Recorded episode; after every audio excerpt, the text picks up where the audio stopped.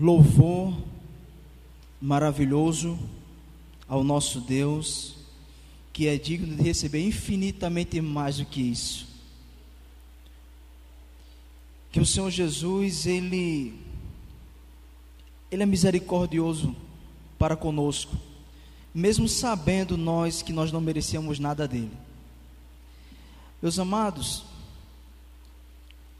eu convido os irmãos abrir a Bíblia na primeira carta de João, capítulo 1, do versículo 5 ao 10. Primeira carta, bem pertinho do Apocalipse, primeira carta do apóstolo João, o capítulo 1, versículo 5 ao 10. Palavra maravilhosa, uma palavra de conforto, uma palavra de tranquilidade aos nossos corações, de revelações maravilhosas que o apóstolo nos traz nesses textos, que nós possamos meditar essa noite. Leamos. Esta é a mensagem que dele ouvimos e transmitimos a vocês. Deus é luz, nele não há treva alguma. Se afirmamos que temos comunhão com ele, mas andamos nas trevas, mentimos e não praticamos a verdade. Se, porém, andarmos na luz, como ele está na luz, temos comunhão uns com os outros e o sangue de Jesus, seu Filho, nos purifica de todo pecado. Se afirmamos que estamos sem pecado, enganamos a nós mesmos e a verdade não está em nós. Se confessarmos os nossos pecados, Ele é fiel e justo para perdoar todos os nossos pecados e nos purificar de toda injustiça. Se afirmamos que não temos cometido pecado, fazemos de Deus um mentiroso e Sua palavra não está em nós. Oremos ao Senhor. Pai, muito obrigado pela tua palavra, pela tua revelação, pela preservação dessa mensagem, ó Deus, que há dois mil anos atrás, ó Pai, ela vem transformando vidas e ela nos alcançou. E que nesta noite teu Espírito Santo possa ministrar ministrar a palavra de vida, ministrar a palavra de fé, ministrar a palavra de justificação, de remissão de pecados. Ó Pai, muito obrigado, nos dá um entendimento em nome de Jesus. Amém. Meus amados, esse texto ele foi escrito no momento crítico da igreja, quando a igreja ela estava sendo implantada, ela estava sendo desenvolvida, os apóstolos estavam bastante empenhados a trabalhar para o crescimento da obra, como nós temos missionários fora, os missionários, os apóstolos também, eles missionariamente fundavam igrejas, ensinavam, ministravam, e ali o Espírito Santo ia trabalhando na vida daquelas pessoas. Porém, os apóstolos encontraram problemas com pessoas que diziam ter se convertido, mas não tinham se convertido e duas classes de pessoas chamados judaizantes, eram judeus que se convertiam, mas que ainda cumpriam a lei. Eles, eles não acreditavam que somente a fé, de Jesus, em fé em Jesus Cristo salvava. Eles acreditavam que tinha que ter fé e tinha que cumprir leis. Sem lei não há justificação, só Cristo não era suficiente. E nós tínhamos, por outro lado, os gregos, que estavam se convertendo e estavam querendo trazer o conhecimento e a filosofia para dentro do Evangelho. Ou seja, eram pessoas que estavam caminhando com Jesus, será se é assim que nós podemos dizer, mas estavam querendo trazer consigo a cultura deles para dentro do Evangelho. Os gregos a filosofia, os judeus a lei. O Evangelho nunca foi puro para eles.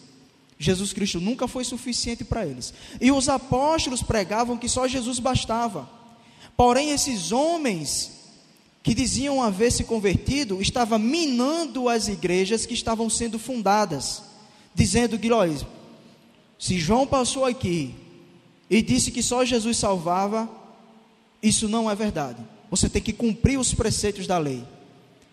E os gregos, quando chegavam, diziam assim: não, Jesus não veio em carne, ele veio numa matéria como se fosse carne, porque jamais um Deus pode se tornar um ser humano. Então eles começaram a confundir a igreja. Como é que nós vemos isso? No versículo 1, João já começa defendendo a palavra Cristo, defendendo a sua crença. Ele diz assim: o que era desde o princípio, o que ouvimos, o que vimos com os nossos olhos, o que contemplamos e nossas mãos apalparam, isto proclamamos a respeito da palavra da vida. João está dizendo: nós vimos Jesus, nós caminhamos com Jesus, nós aprendemos com Jesus, nós tocamos em Jesus, Ele é real. Então, qualquer pessoa que vier dizer que Jesus não veio em carne, ele é mentiroso. E qualquer pessoa que vier dizer que só Jesus não basta, ele é mentiroso também. Então, no versículo 5, ele vai falar dessa mensagem que esse Jesus, que ele estava defendendo, pregou para eles. Versículo 5, o apóstolo diz: Esta é a mensagem que dele, Jesus, ouvimos e transmitimos a vocês. Deus é luz e nele não há treva alguma. Então João ele começa a ensinar esse povo novamente. Deus é luz. Não se iluda com qualquer coisa que vem dizendo em nome de Jesus. Deus é luz. Ele é a essência. Ele não contém luz somente, ele é a própria luz. E nele não há treva alguma, ele é a fonte de sabedoria, ele é a fonte de amor, de paz e de verdade nele não há mentira, nele não há falsidade, nele as coisas não são passageiras, as coisas são eternas. E é isso que João está dizendo: que Deus, na sua essência, Ele é a luz. E como Deus é a luz, e nós devemos andar com Deus, nós não podemos andar em trevas. Por quê? Porque Deus não há trevas na sua essência. Se nós estamos aqui essa noite e afirmamos que caminhamos com Jesus, e em Jesus não há trevas, logo também nós não podemos estar em trevas, porque nós caminhamos com aquele que é a luz. Então, nós não podemos andar em trevas alguma se nós andarmos com Deus. E a pergunta, irmão, que não quer calar, são pessoas que falam que vivem o Evangelho, pessoas que se vestem como se fossem transformadas, pessoas que fazem coisas como se fossem transformadas, mas a sua mente e seu coração nunca foram.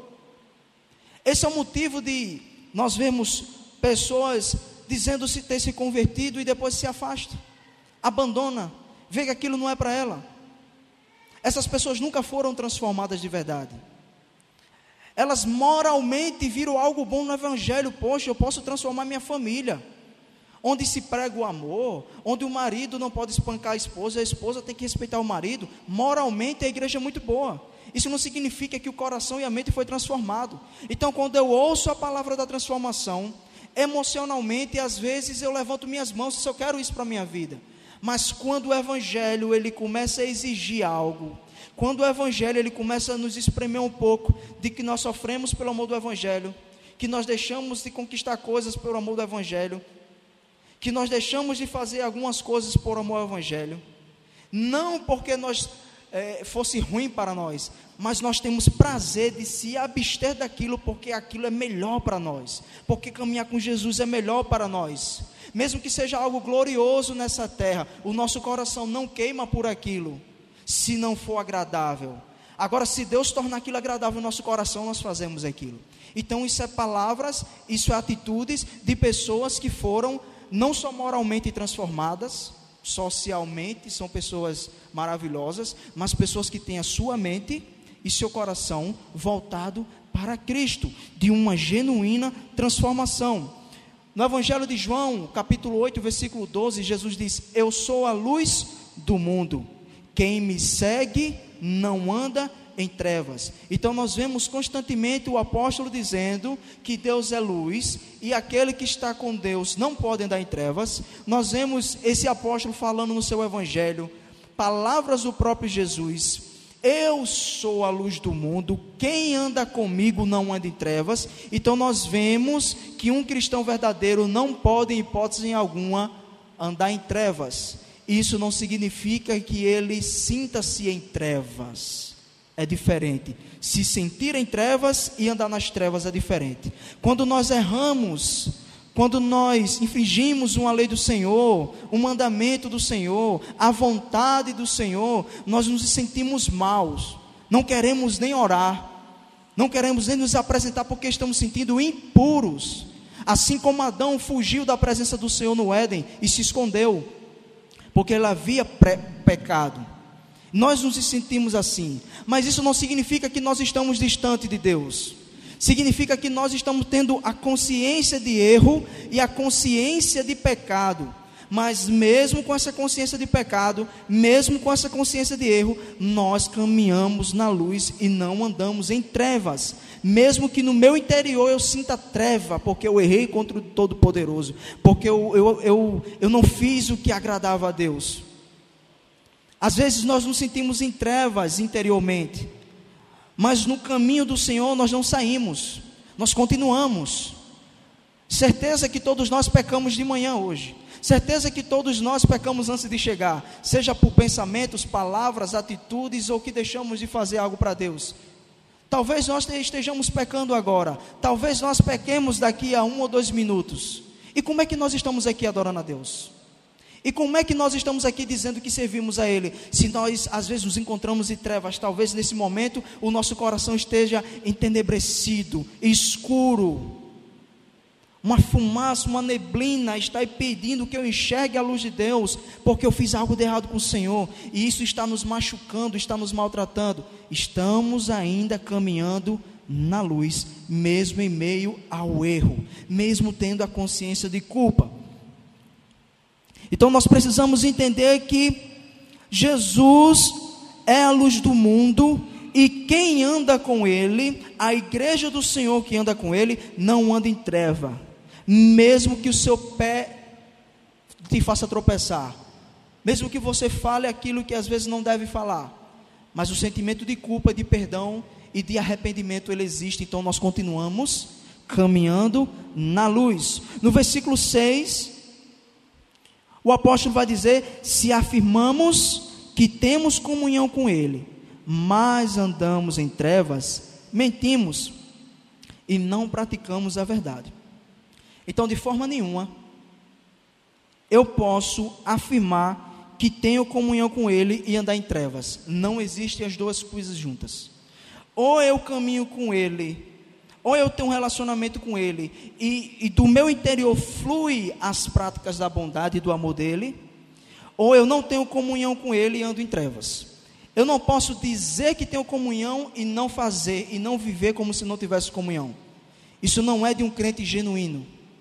Isso é de uma pessoa que ele está querendo fazer agradar a Deus de todas as formas, mas que ele não não flui dele, ele tem medo do que Deus pode fazer, ele não ama a Deus, ele não está respondendo a Deus, ele tem medo de ir para o inferno, ele tem medo de, de um acidente acontecer com ele, ele tem medo de ter errado de manhã e de tarde ele tropeçar e dizer foi o erro que eu cometi de manhã e Deus está me castigando, ele vive sob erro, sob, sob um jugo nas suas costas. Mas ele não entendeu ainda a razão de todas as coisas. Ele não entendeu ainda que nós fomos transformados mente e coração e que para nós não vivermos debaixo de jugo, debaixo de condenação, nós temos que primeiro ter a mente e o nosso coração transformado para compreender que Deus nos ama, ele não quer nos castigar. A ideia não é castigo, é correção. O pai corrige o filho que ama. Ele ensina o filho, meu filho, não é aqui, é aqui. Às vezes algumas coisas acontecem na nossa vida, ficamos desempregados, a, a dificuldade vem, às vezes é para nos ensinar, nos ensinar alguma coisa. Talvez nós estivéssemos cegos, distantes de Deus, mesmo estando dentro do corpo de Cristo, mas estando distante de Deus. Como a parábola do filho pródigo ou do pai amoroso, que um filho recebe os bens do pai, o mais novo vai embora e o mais velho fica, porém ambos tanto o que ficou quanto o que foi, pecaram contra o pai, porque ambos desejaram a morte do pai, ambos receberam a herança do pai. Então estava um perdido fora e o outro perdido dentro. Às vezes nós estamos aqui, pregamos, cantamos, sentamos nas cadeiras, temos comunhão com os irmãos, mas nós estamos perdidos. Assim como existem pessoas lá fora perdidos, pode existir pessoas aqui dentro também perdido. Nós precisamos acordar espiritualmente.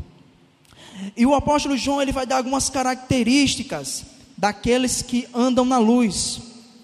Versículo 7.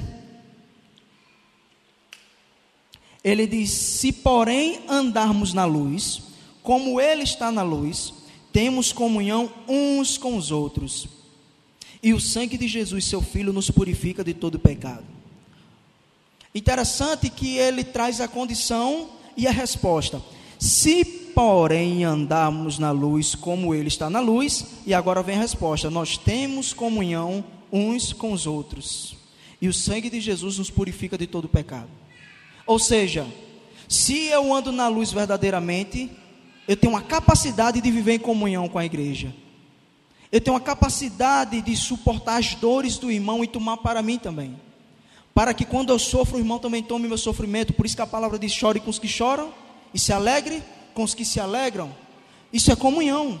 E a comunhão ela é proveniente da luz, daquele que caminha na luz, verdadeiramente, daquele que teve a mente e o coração transformado, e não apenas o estereótipo moral transformado, de ser um bom pai, de ser um bom marido, um bom profissional. Isso é muito bom socialmente, mas espiritualmente não quer dizer nada, se o coração e a mente não foi transformado. Então, se porém andarmos na luz como é a luz, temos comunhão uns com os outros, e o sangue de Jesus, seu Filho, nos purifica de todo pecado. O primeiro ponto das características daquele que anda na luz verdadeiramente é ter comunhão. O segundo ponto é a prática da verdade. Nós somos aqueles que praticam a verdade. Pelo menos nós deveríamos ser aqueles que praticam a verdade, aqueles que pregam a verdade. Se nós pregamos Cristo, pregamos a verdade.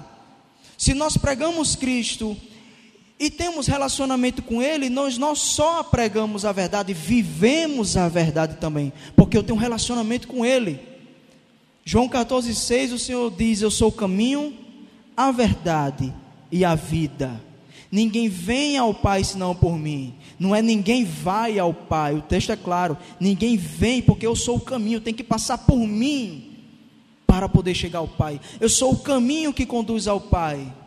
Eu sou o caminho, eu sou a verdade e sou a vida. Não existe algo de verdades pluralistas que existe no mundo que não seja em Cristo. Ele é a fundamentação da verdade, ele é o crivo da verdade, ele é a realização da verdade. E não existe vida sem Cristo. Então, como é que pessoas que estão sem Jesus estão vivendo? Eles estão vivendo apenas nesta terra.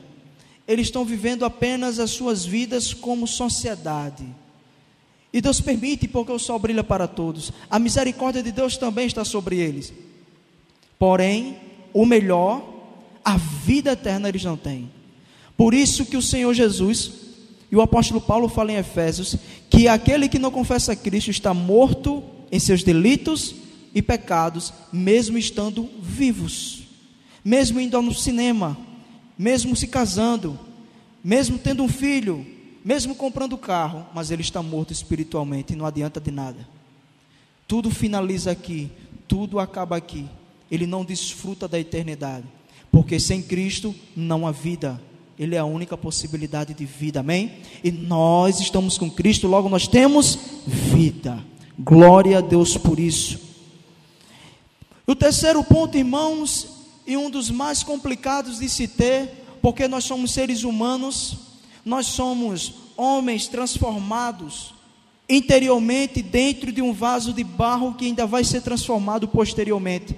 Nós somos pessoas, nova criatura, transformada em Cristo Jesus, porém habitamos numa carne, numa estrutura que não foi transformada, que ainda vai ser transformada quando Jesus voltar. 1 Coríntios capítulo 15 vai falar sobre a transformação e a glorificação do nosso corpo. Então nós estamos é como vinho novo em odre velho. Nós somos como pessoas transformadas, o ser transformado, o Cleibson transformado por Jesus, a nova criatura no vaso de barro.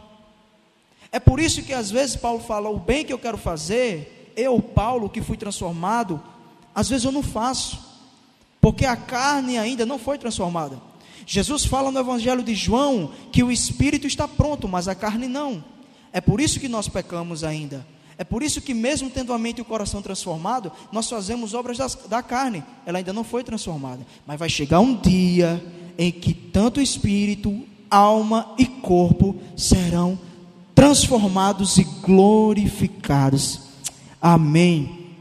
Terceiro ponto, meus irmãos, é a certeza da salvação. Se nós não temos certeza da salvação, nós vivemos debaixo de julgo. Porque ora nós estamos no céu, ora nós estamos no inferno. De manhã, como eu citei hoje de manhã, lá em Boqueirão, eu falei, citei até esse texto com eles, bem interessante, que às vezes nós estamos bem, acordamos bem, nos alimentamos, vamos para os nossos trabalhos, está tudo acontecendo bem, Paulo, está tudo tranquilo, estou no céu, se Jesus voltar agora, eu estou na maravilha. Aí de tarde acontece um contratempo no trabalho, você se estressa, diz algo que não era para ter dito, aí pensa, se Jesus voltar agora, foi tudo para o barro. Mas será que é assim que a Bíblia fala? Será que é isso que o Evangelho ensina?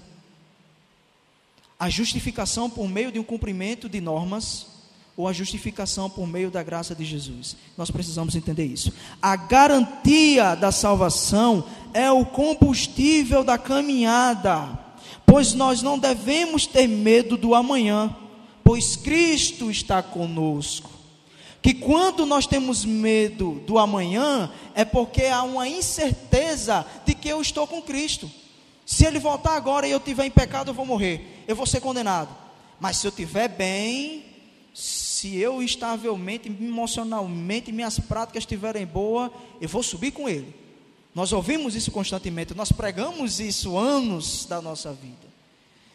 De que hora, se nós estivermos bem, Jesus voltar, né? Cuidado, se Jesus voltar agora, como diz o pastor Maurício, not fall. Errou, deu tudo errado, né? Mas será que é isso que o Evangelho nos ensina?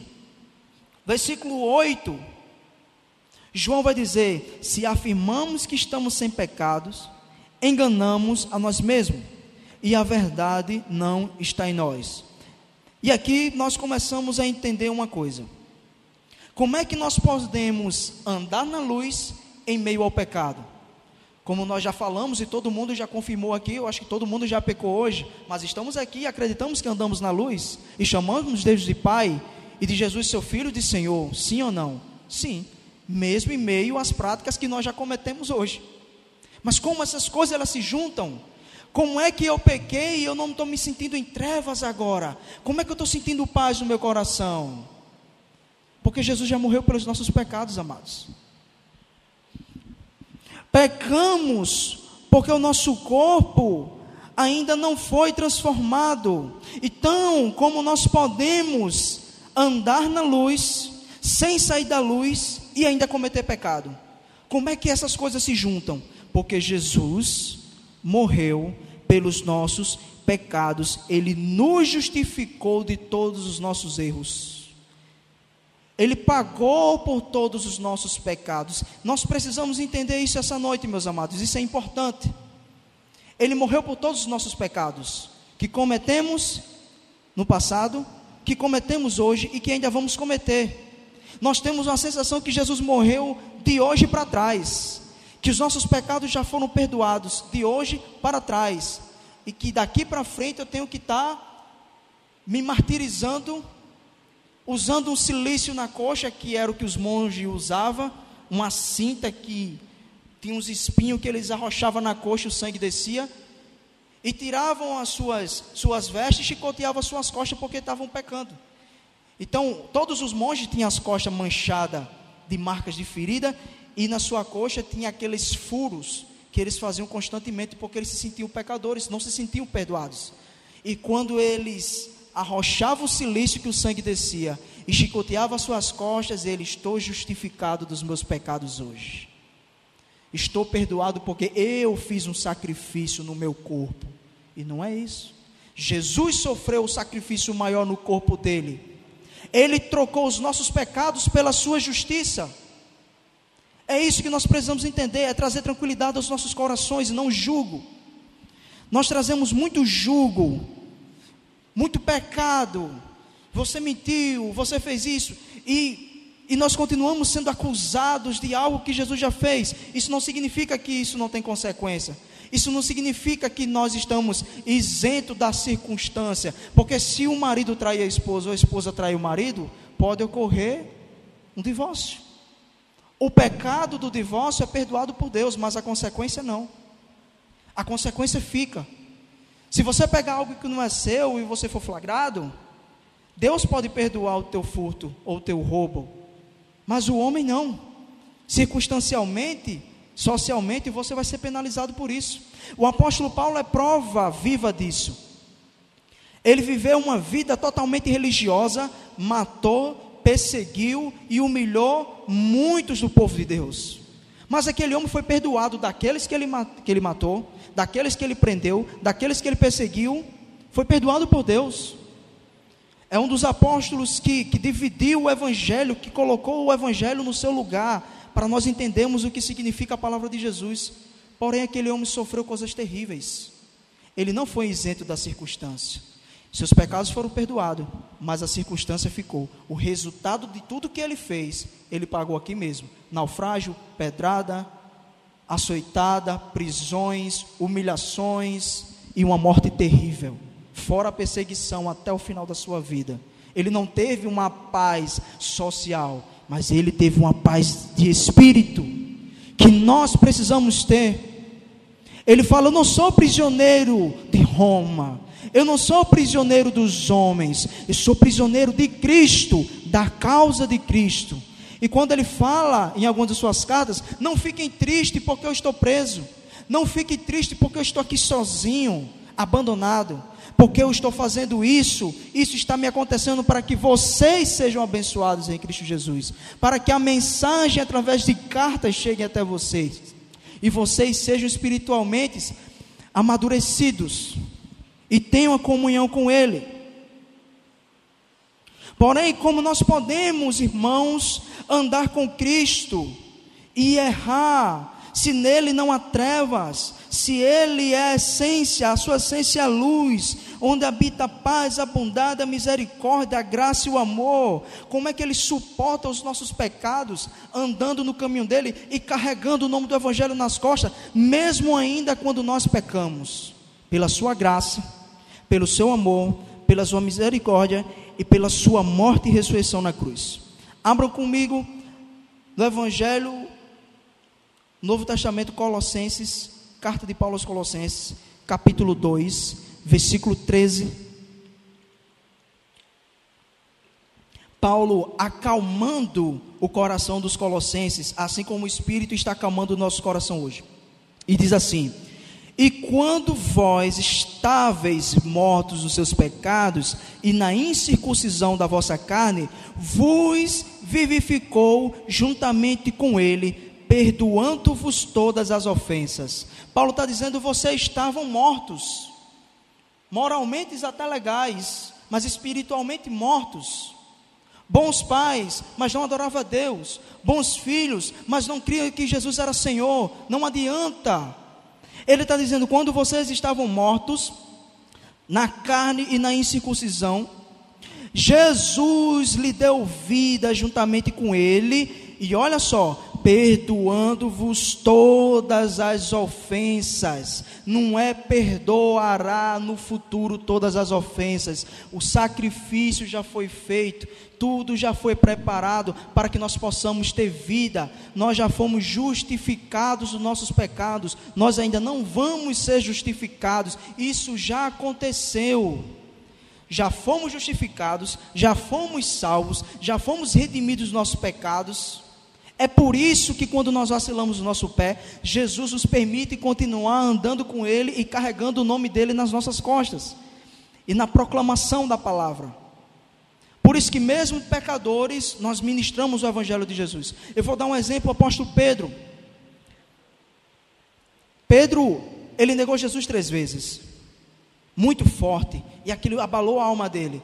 Porém, em Atos capítulo 2, a pregação de Pedro, com a pregação de Pedro, obviamente com o mover do Espírito Santo, média de 3 mil pessoas se converteram de uma vez só. Sabe qual foi a pregação de Pedro? Vocês negligenciaram e abandonaram o Filho de Deus e mandaram para a cruz. Aí eu faço uma pergunta para nós essa noite.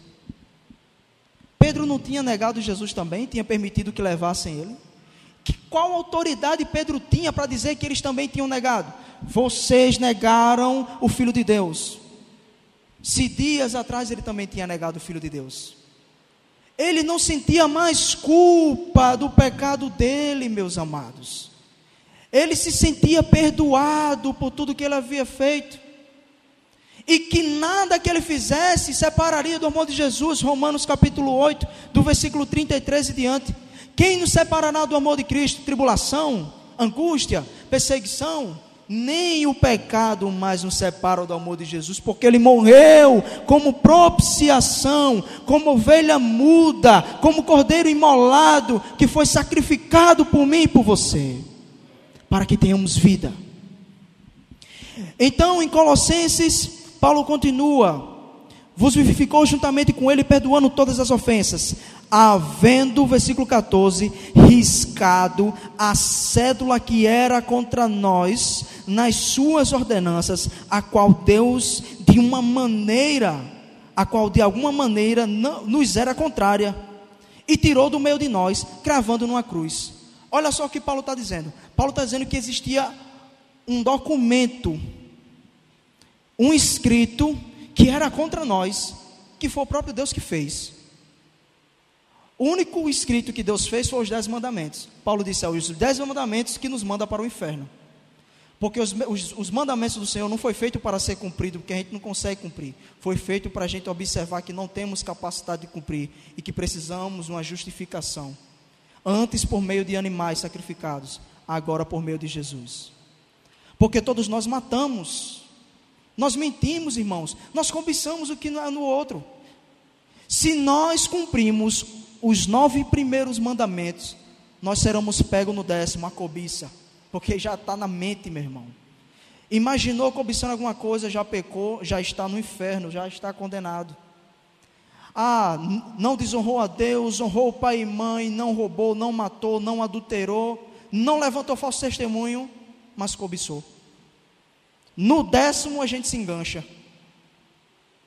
Não tem como viver pela justificação da lei, é por isso que em Romanos capítulo 8, versículo 3 e 4 vai dizer que quando aquilo que era perfeito, a lei, ela chegou em nós, Êxodo capítulo 32, quando Deus estabelece a lei, ela é enfraquecida.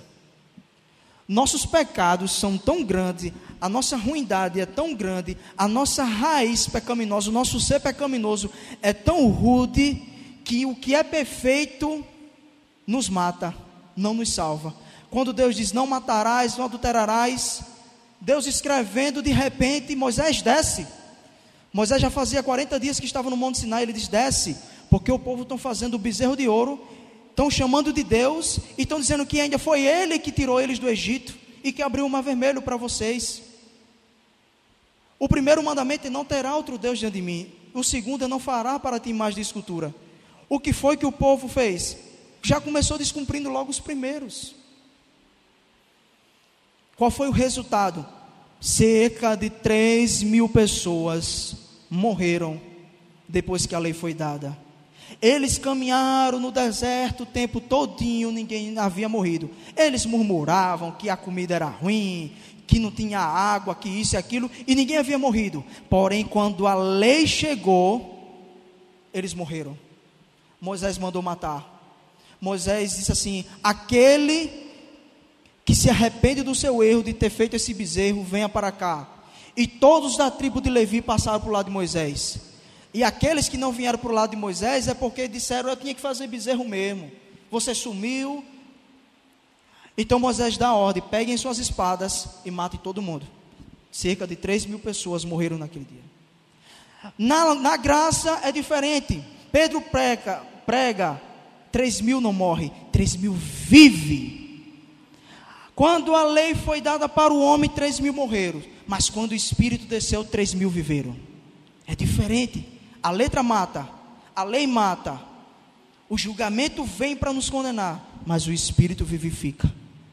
É isso que a palavra está querendo dizer. E havendo riscado a cédula que era contra nós, e nós nos perguntamos como é que Deus faz algo que é contra nós, mas Ele não é amor. É porque é perfeito aquele que Ele nos deu, e nós não somos perfeitos, se torna maldição para nós.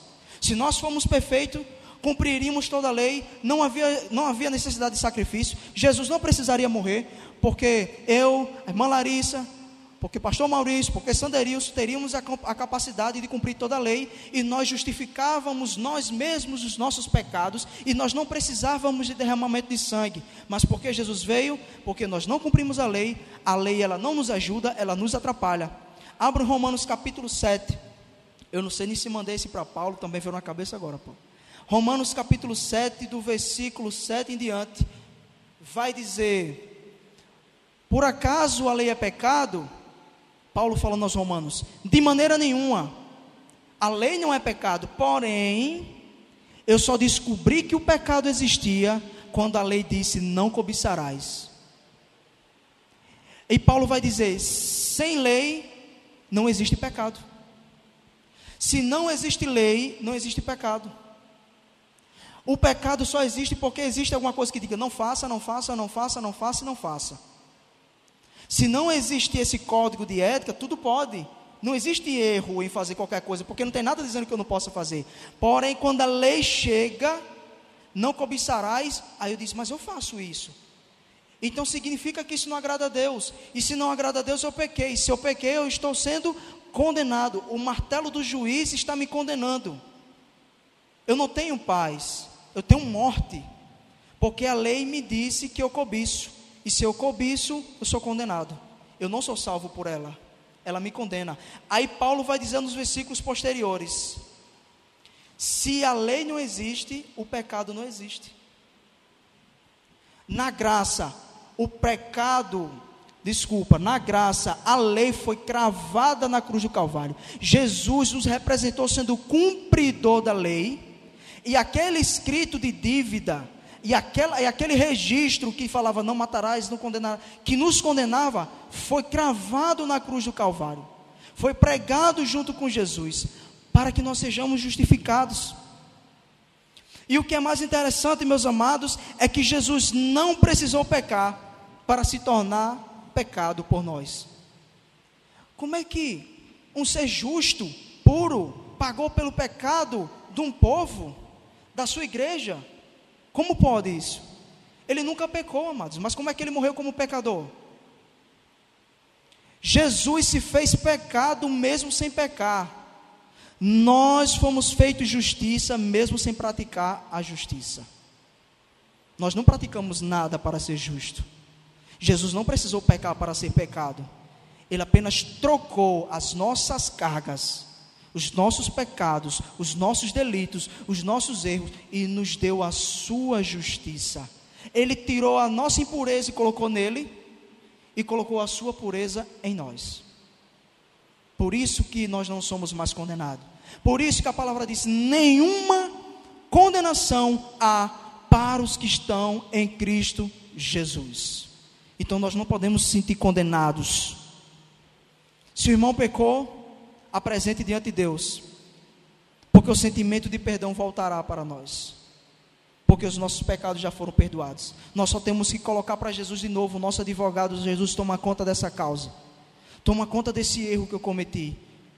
Nós não podemos viver debaixo de um jugo. Ah, eu pequei agora, não sei o que eu vou fazer, começa a se distanciar de Deus e acha que o evangelho não é mais para você, e você começa a entrar numa escuridão, e você começa a se afundar, e você vai um abismo chamando o outro e vários pecados acumulados porque você não expôs para Jesus, que já morreu por esses pecados que você cometeu. Você só precisa devolver a Ele porque já foi pago. É por isso que quando nós pecamos e pedimos perdão, nós sentimos um alívio. Não é que nós fomos perdoados de novo, de novo e novo. É o sentimento do perdão que já foi conquistado. Nós só apenas sentimos de novo aquela paz que é entendimento. Romanos capítulo 5, versículo 1 diz: E tendo, pois, sido justificados dos vossos pecados, temos paz com Deus mediante Cristo Jesus. Nós devemos ter paz com Deus, mas poucos de nós vivemos na paz, porque vivemos oprimido pelo pecado. Nós não devemos viver oprimido pelo pecado, porque Jesus morreu por todos eles. Para finalizar, meus irmãos, o texto de 2 Coríntios, capítulo 3, versículo 7, vai dizer, do 7 em diante vai dizer, e se o ministério da morte, gravado com letra de pedras, veio em glória, de maneira que os filhos de Israel não podiam olhar para a face de Moisés por causa da glória do seu rosto, o qual era transitória, essa glória foi passageira, a nossa glória está em Cristo hoje. Como não será maior glória o ministério do Espírito? Porque se o ministério da condenação foi glorioso, Paulo está dizendo que foi glorioso o ministério da lei, foi bom. Foi bom para nos mostrar que nós precisamos de Jesus. Muito mais excederá a glória o ministério da justiça. Paulo diz que a lei é o ministério da morte, não traz vida, traz morte. Mas o ministério do Espírito que é por meio da justificação de Jesus, traz vida. Ele fala: se o ministério da morte foi tão glorioso, foi quando Deus apresentou a lei para o povo, foi tão glorioso, imagine maior, a maior glória do ministério do Espírito que é que nos traz vida. Meus irmãos, que nessa noite nós não saiamos daqui preocupados. Entrega essa preocupação para Jesus. Que nós não saiamos daqui culpados mas sim com a consciência de que nós erramos, para consertar o erro que nós cometemos. E como é que consertamos esse erro? Apresentando a Jesus. Nós não podemos consertar isso sozinho. Ele já morreu por nós, já morreu por todos os nossos pecados, já morreu por todas as nossas ofensas. Deus não castiga de novo os meus pecados que ele já castigou no seu filho. Nós não podemos pagar pelos mesmos pecados que Jesus já morreu na cruz. Se nós fizermos isso, nós estamos dizendo que foi inválido tudo o que ele fez e que a obra ainda precisa ser completa. Nós não estamos dizendo que a cruz ela foi completa, nós não estamos dizendo que a cruz ela foi suficiente. Nós estamos dizendo que nós precisamos fazer alguma coisa ainda para poder dizer que aquilo ali foi completo, que aquele sacrifício foi completo. Se cometemos algum pecado ontem, no passado, hoje ou amanhã cometeremos, entrega a Jesus, confia nele e ele tudo fará. Não carrega esse peso do pecado nas costas porque já foi pago. Mais uma vez eu repito: Jesus não sofreu para nós sofrermos de novo o que ele já sofreu. O pecado dele foi suficiente. Que o Senhor Jesus possa abençoar nossas vidas, nos dar o direcionamento, que possamos viver essa tão famosa paz que nós pregamos tanto e às vezes nós não sentimos pela opressão do pecado. Não somente isso, não somente pregar a paz, mas viver a paz. E lembre, Jesus se sacrificou para nos trazer vida e vida em abundância. Que o Senhor Jesus nos abençoe essa noite.